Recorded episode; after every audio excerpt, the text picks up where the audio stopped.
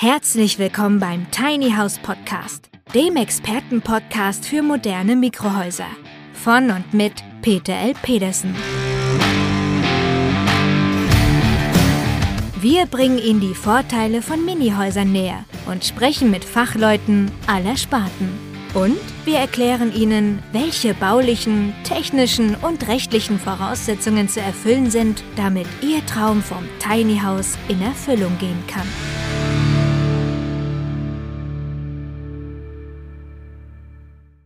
Das heißt, man braucht drei, vier, fünfmal bis zu siebenmal mehr Energie wie ein modernes Passivhaus und wohnt auf einem Drittel der Wohnfläche. Das sind ja 20 mal schlechter pro Quadratmeter. Genau. Das geht ja gar nicht. Genau. Und also mit Öko hat das überhaupt nichts zu tun. Nein. Tja, und so argumentiert eben jemand, der gerne die Leute in Hochhäuser stecken möchte. Das ist ja viel ökologischer und das ist auch viel, viel toller für die Menschen. Ja, und auch wenn der Kollege hier sehr engagiert gegen Tiny Houses wettert, ganz so Unrecht hat er auch nicht und das wollen wir heute etwas näher besprechen, weil es tatsächlich ein Problem gibt, das wir in dieser Folge besprechen wollen. Werden Tiny Houses aus nicht ökologischen Gründen verboten? Fragezeichen. Moin moin, verehrte Tiny House Enthusiasten, willkommen zu einer neuen Folge rund um das Thema Tiny House. Ja, und gleich zuvor, das darf ich mich dafür entschuldigen, dass ich auch hier wieder einen kleinen Videovorspann aus dem Bayerischen Rundfunk geholt habe. Das mag Zufall sein, aber da finde ich einfach sehr, sehr viele Dinge, die jenseits von Gut und Böse sind. Ja, und dann noch ein kleiner Hinweis zu dem eben zitierten schimpfenden Kollegen, der was von gar nicht Öko erzählt hat. Ja, da ist wieder der Punkt, den wir schon öfter angesprochen haben. Das ökologische Material, das verwendet worden ist, hat erst einmal nichts mit der ökologischen Nachhaltigkeit zu tun. Das heißt, die Betriebsphase, die muss völlig anders gesehen werden. Aber das tun wir jetzt gleich mal. So, und wenn wir jetzt das scharfe Wort verbieten in den Mund nehmen, dann sprechen wir also über Gesetze, Verordnungen, Richtlinien und so weiter. Wir müssen uns also zuvor das erstmal ansehen, was gibt es da an Gesetzen, die möglicherweise den Tiny Houses in den Weg gestellt werden können. Und da fällt mit Sicherheit dem einen oder anderen jetzt die sogenannte Energieeinsparverordnung oder auch volkstümlich ENEF genannt ein die hatte eigentlich zum Ziel, dass man im Rahmen der Wohngebäude die Energie einspart. Sei es wie es ist, die Energieeinsparverordnung ist im Jahre 2020, genau genommen im November 2020, durch das Gebäudeenergiegesetz abgelöst worden. Und dieses Gebäudeenergiegesetz schreibt nun vor, dass jedes Wohngebäude bei dem Bauantrag bereits nachweisen muss, dass es ökologisch nachhaltig ist. Das heißt, dass man sorgsam mit der Energie umgeht. Ja, und das kann man nicht, indem man einfach mal ein bisschen googelt und ein paar Daten zusammensammelt, sondern dafür ist dann ein sogenannter staatlich anerkannter Energieberater erforderlich, der eine Berechnung für genau dieses Haus an diesem Standort erstellt. Allgemein spricht man dann von einem Wärmeschutznachweis gemäß Gebäudeenergiegesetz. Damit ihr eine kleine Vorstellung bekommt, der Wärmeschutznachweis für unser straßenzugelassenes Tiny House umfasst 38 Seiten. Es ist also nicht irgendwie eine kleine Zettelwirtschaft. Da wird dann nicht nur die Dämmung der Wände und der Fenster, der Dächer besprochen, sondern auch die Einstrahlung der Sonne durch die Fenster, die Abwärme der Körper der Menschen, die darin wohnen und so weiter und so weiter. Da Fensterlüftung ja Oldschool und Energieverschwendung ist, wird zum Beispiel auch bei der Lüftungstechnik über Wärmerückgewinnung gesprochen. Ja, und ihr werdet schon merken, dass das auf einmal nichts mehr mit dem zu tun hat, was viele so im Markt erzählen, nach dem Motto, ich laufe in den Wald, fälle einen Baum und baue daraus ein ökologisches Haus. Und genau mit so etwas wird möglicherweise der Kollege, den wir zu Anfang dieser Folge haben zu Wort kommen lassen, mit einem Hochhaus in Passivhaus-Versionen verglichen haben. Und da muss man ihm ganz deutlich recht geben. So etwas hat mit ökologischer Nachhaltigkeit, in Klammern Ökologie ist falsch, nichts zu tun. Und die Vorgaben, die jetzt das Gebäudeenergiegesetz vorschreibt, die übrigens nicht schärfer geworden sind, als das Energieeinsparverordnungskonzept schon mit sich brachte, die wollen wir ganz kurz ansprechen.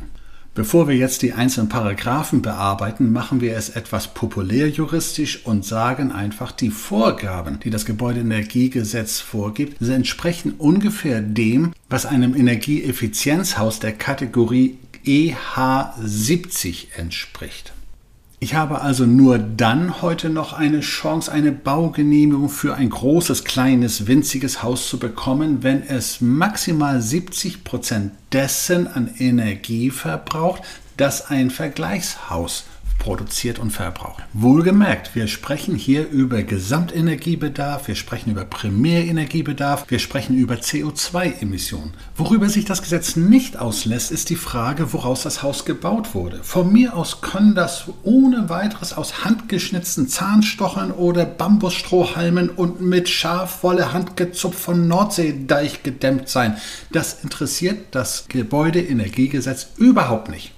Damit stellen wir aber schon einmal fest, wir reden noch gar nicht über Verbot, sondern über nicht vorhandene Erlaubnis. Für alle Tiny Houses, die diese Mindestbedingungen nicht erfüllen, gibt es keine Möglichkeit, eine Baugenehmigung zu bekommen. Nun hat allerdings die letzte Bundesregierung, die im November 2020 ja das GEG, e also die Kurzform von Gebäudeenergiegesetz, in Kraft treten ließ, schon angekündigt, diese Regularien werden im Jahre 2023 und im Jahre 2025 überprüft werden. Ja, und dann fragen wir natürlich Fachleute, was meint ihr denn, was die Bundesregierung mit diesem Begriff überprüfen denn vorhatte? Die Antwort ist so naheliegend wie logisch. Man will wissen, ob die bisherigen Restriktionen und Vorgaben ausgereicht haben, um die energetische Entwicklung der Wohngebäude zu verbessern. Sprich, hat es eine Senkung der CO2-Emissionen gegeben? Hat es Energieeinsparungen gegeben? Ja oder nein? Müssen wir nachsteuern oder wie ist das?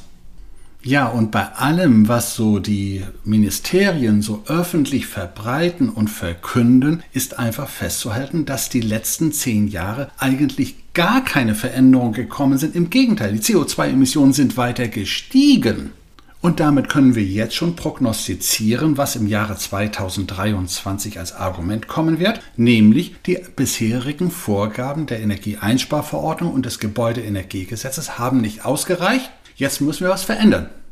Und wie heißt es so im normalen Business? Wenn wir das Ziel endgültig aus den Augen verloren haben, verdoppeln wir unsere Anstrengung. Also in dem gleichen Wege weiter wie der, der bisher nicht funktioniert hat, aber doppelt so intensiv. Und allein aus dieser Logik heraus sagen uns alle Fachleute, die wir darauf ansprechen, was haltet ihr von dem Begriff überprüfen? Die dann sagen, streich mal den Begriff überprüfen, setz mal verschärfen. Dazu passt dann von der Logik her auch, dass die bisherige Bundesregierung noch fünf Tage vor der Bundestagswahl, nämlich am 21. September 2021, die Förderung der KfW 55 Standards gestoppt hat, und zwar zum 31. Januar 2022. Dabei ist sogar die Begründung, die die Bundesregierung gebracht hat, hochspannend. Äh, die meisten Häuser werden ja eh KfW 55 gebaut, dann brauchen wir es auch nicht mehr zu fördern. Also für Tiny Houses gilt, dass die allerwenigsten KfW 55 erreichen. Die meisten erreichen ja nicht mal KfW 70, was die Baugenehmigungsfähigkeit bedingt. Wir haben vor wenigen Monaten es gerade geschafft, das erste KfW 55 Effizienzhaus als Tiny House überhaupt in Europa zu produzieren. Und für die restliche Bauwirtschaft gilt einfach, die Mehraufwendungen, um die KfW 55 Bedingungen zu erfüllen, sind niedriger als die Fördersummen. Für das KfW 40 Programm, also die noch schärfere Version, übersteigen allerdings die Kosten die Fördergelder. Also was macht der Unternehmer? Der macht natürlich nur KfW 55, wenn er da mehr rausholt, als er investieren muss. So, und was passiert, wenn die Förderung eingestellt wird? Ist doch klar, dann bauen sie alle wieder KfW 70, weil das die einzige rentable Lösung ist. So, und was wird jetzt die Bundesregierung, die ja sehr, sehr umweltorientiert angehaucht ist, ich spreche von der ganz neuen jetzt seit 2021, die jetzt feststellen wird, Mensch, die wollen alle nicht so energetisch, wie wir wollen, die bauen jetzt noch schlechtere Häuser. Was kommt dann? Verschärfung. Im Klartext, wenn die Leute nicht freiwillig energetisch bauen, dann befehlen wir, dass sie gefälligst KfW 55 haben.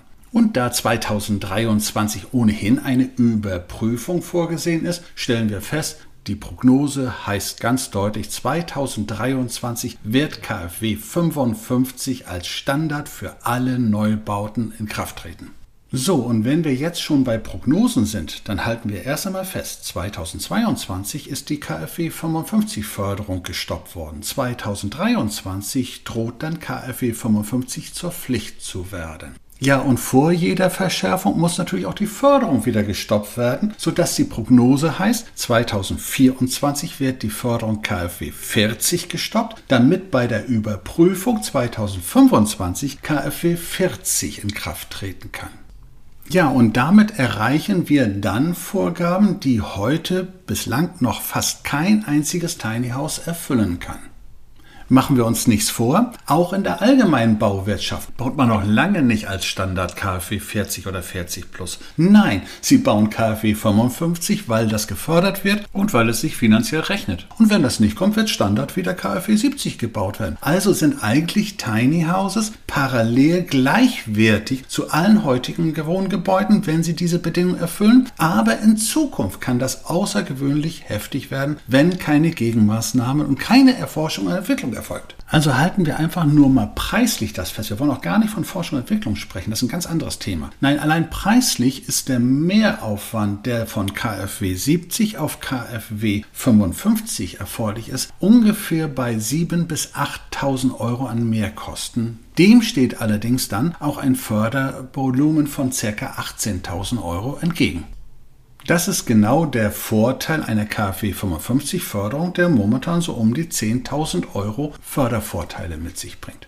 Wohlgemerkt, das ist der Stand bis zum 31. Januar 2022. Bis dahin muss der Antrag eingereicht sein. Und lass mich hier an diesem Punkt einen kleinen formalen Fehler korrigieren. Ich spreche die ganze Zeit von KfW 70, 55, 40. Es heißt nicht mehr KfW, sondern es heißt EH für Effizienzhaus. Und deswegen, weil eben sehr viele noch die alten Formulierungen im Kopf haben, bringe ich das natürlich hier auch. Nur damit wir uns einig sind, es heißt EH für Effizienzhaus und nicht KfW. Und der Mehraufwand von EH70 auf EH40 wird ungefähr für ein Tiny House bei locker 20, 22, 23.000 Euro liegen. Werden also energieeffiziente Wohngebäude nicht mehr gefördert, heißt das automatisch, die Häuser werden teurer. Natürlich kann man jetzt sagen, dass auch nur Tiny Houses relativ teurer werden, denn herkömmliche Häuser werden ja umso teurer noch, wenn sie eben größer sind und dann noch mehr Dämme und noch mehr ökologische Maßnahmen erfüllen müssen. Das ist allerdings nicht der einzige Punkt. Die Schwierigkeit ist, heute müssen wir prüfen, ob es überhaupt noch möglich ist, Tiny Houses bei so einer EH40 Standardversion zu bauen. Denn die bisherige Doktrin war ja, Je dicker die Dämmung, desto besser gedämmt. Also wird es noch dicker werden. Und das heißt aber für Mikrohäuser, wenn da die Wände noch dicker werden, ist bald kein Platz mehr in den Häusern. Sie müssen schon auf 40, über 40 Zentimeter an Wandstärke gehen und dann ist drinnen kein Platz mehr. Das heißt, die Logik, immer dickere Wände, macht für Mikrohäuser faktisch keinen Sinn. Und wie sagten wir es vorhin schon so schön? Nachdem wir das Ziel endgültig aus den Augen verloren haben, verdoppelten wir unsere Anstrengung, also doppelte Dämmung. So, und auch dieses Damoklesschwert, was wir jetzt gerade definiert haben, sagt eigentlich nicht Tiny Houses verboten. Es sagt nur keine neuen Tiny Houses erlaubt. Verboten werden sie damit noch nicht. Doch jetzt lass uns einfach ein weiteres Szenario diskutieren. Jetzt sagt der Tiny House Enthusiast, okay, dann kaufe ich mir noch ganz schnell im Jahre 2022, vielleicht im Januar 2022 mit KfW 55 Förderung ein Tiny House, stelle es auf und beziehe es. Gut und schön, Baugenehmigung erteilt, alles ist soweit in Ordnung. Jetzt kommt aber der Tiny House Enthusiast auf die Idee, ein paar Jahre später sein Haus auf ein anderes Grundstück zu verlegen. Wir wissen, erst einmal brauchte er für das alte Grundstück eine Baugenehmigung. Jetzt braucht er übrigens auch noch eine Abrissverfügung oder zumindest eine Abrissanzeige. Und auf dem nächsten Grundstück braucht er wieder eine Baugenehmigung.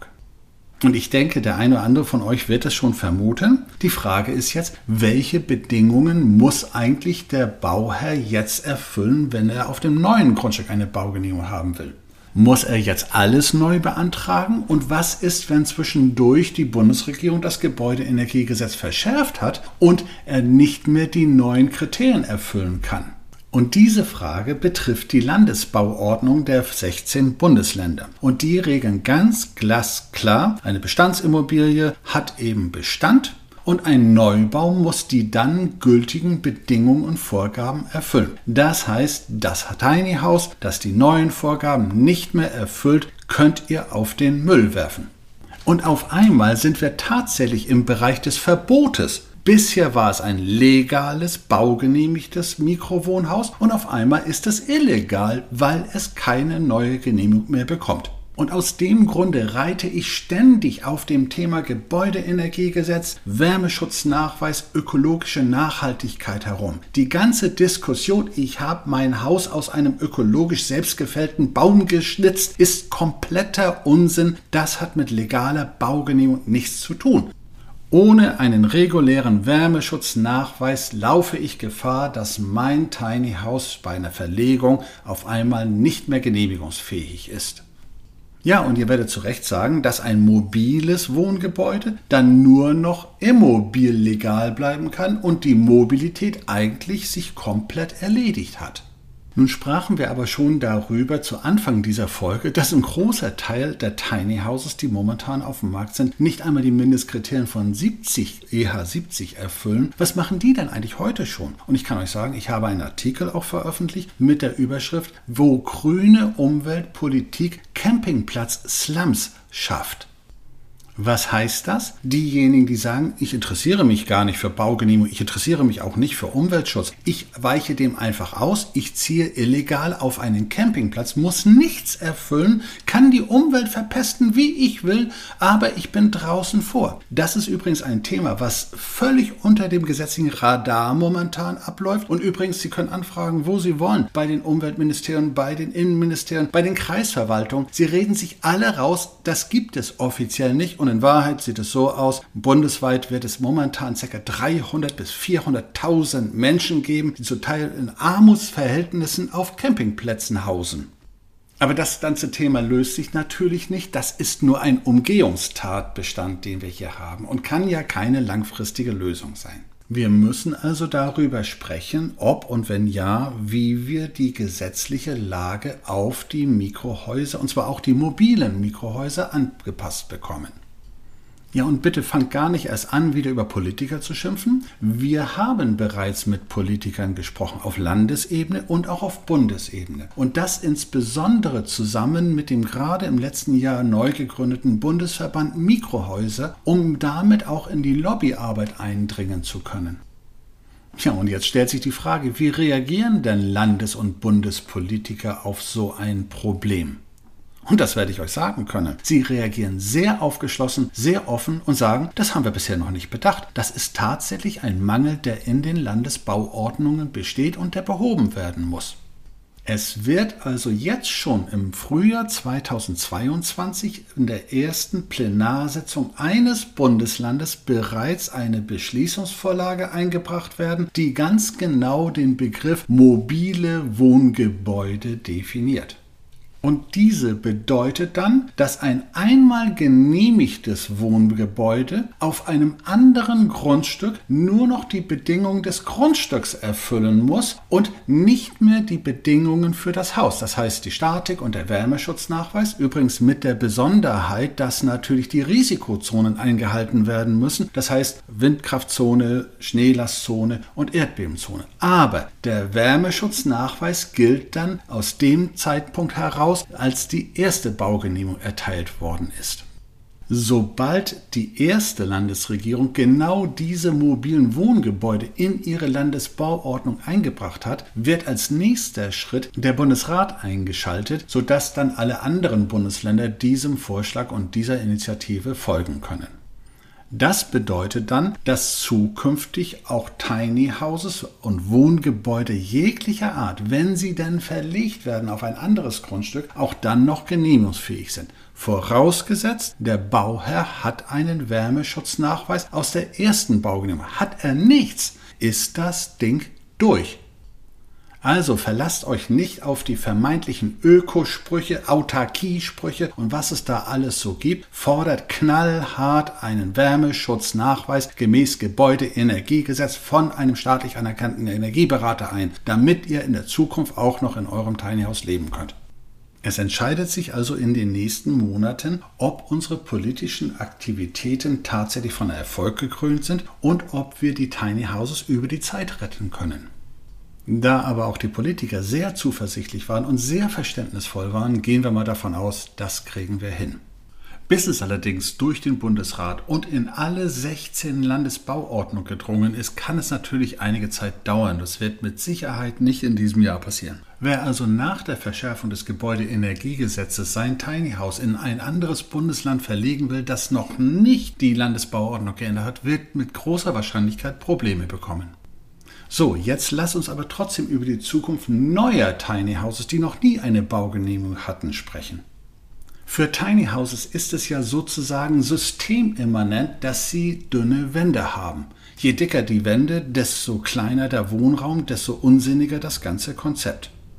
Und ich habe tatsächlich gerade von einem süddeutschen Hersteller ein Konzept gesehen, der hat 40 Quadratmeter umbaute Wohnfläche geplant und hat tatsächlich nur 28 Quadratmeter Wohnraum. Das heißt 12 Quadratmeter. 30 Prozent des gesamten Hauses sind Außenwände. Ein völliger Unsinn, der das Thema Tiny Houses von Grund auf natürlich konterkariert.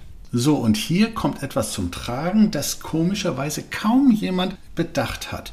Man hat den Eindruck, dass im gesamten Bauwesen eigentlich nur vorhandene alte Kamellen genutzt werden, aber Forschung und Entwicklung überhaupt nicht in Betracht gezogen wird. Man plappert auch in der Energieberatung immer nur nach den Standardlösungen, die man bisher hatte. Neue Geschichten sind noch gar nicht richtig aufgekommen. Ihr wundert euch jetzt, was ich damit meine? Nun, vergleichen wir doch ganz einfach mal andere Gebäude, nicht die deutschen Wohnhäuser, sondern nehmen wir zum Beispiel mal die ISS Raumstation. Man stelle sich vor, die ISS müsste Wände bekommen nach Vorgaben des Gebäudeenergiegesetzes. Was glaubt ihr, wie dick und fett die sein müssten? Okay, für den Fachmann gebe ich zu, es geht hier nicht um Wärmebehaltung im Raum, sondern darum, dass die Sonneneinstrahlung dann verhindert wird. Aber das Prinzip ist das gleiche. Tatsächlich sind die Wände aber da nur 15 cm und ein Teil davon ist die Dämmung. Nehmen wir ein anderes Beispiel. Nehmen wir einfach mal einen Langstreckenjet, der oben in den den Sphären von 33.000 Fuß, also ca. 10.000 Meter Höhe fliegt, wo es eiseskalt ist. Wie dick sind da die Wände gemäß Gebäudeenergiegesetz? Also lass uns nicht lange darüber diskutieren. Das, was momentan gesetzlich gefordert wird, ist zwar vom ökologischen her durchaus akzeptabel. Von der Umsetzungsform ist es kompletter Blödsinn und es löst auch die umwelttechnischen Probleme ja gar nicht, wie wir in der Vergangenheit schon gesehen haben.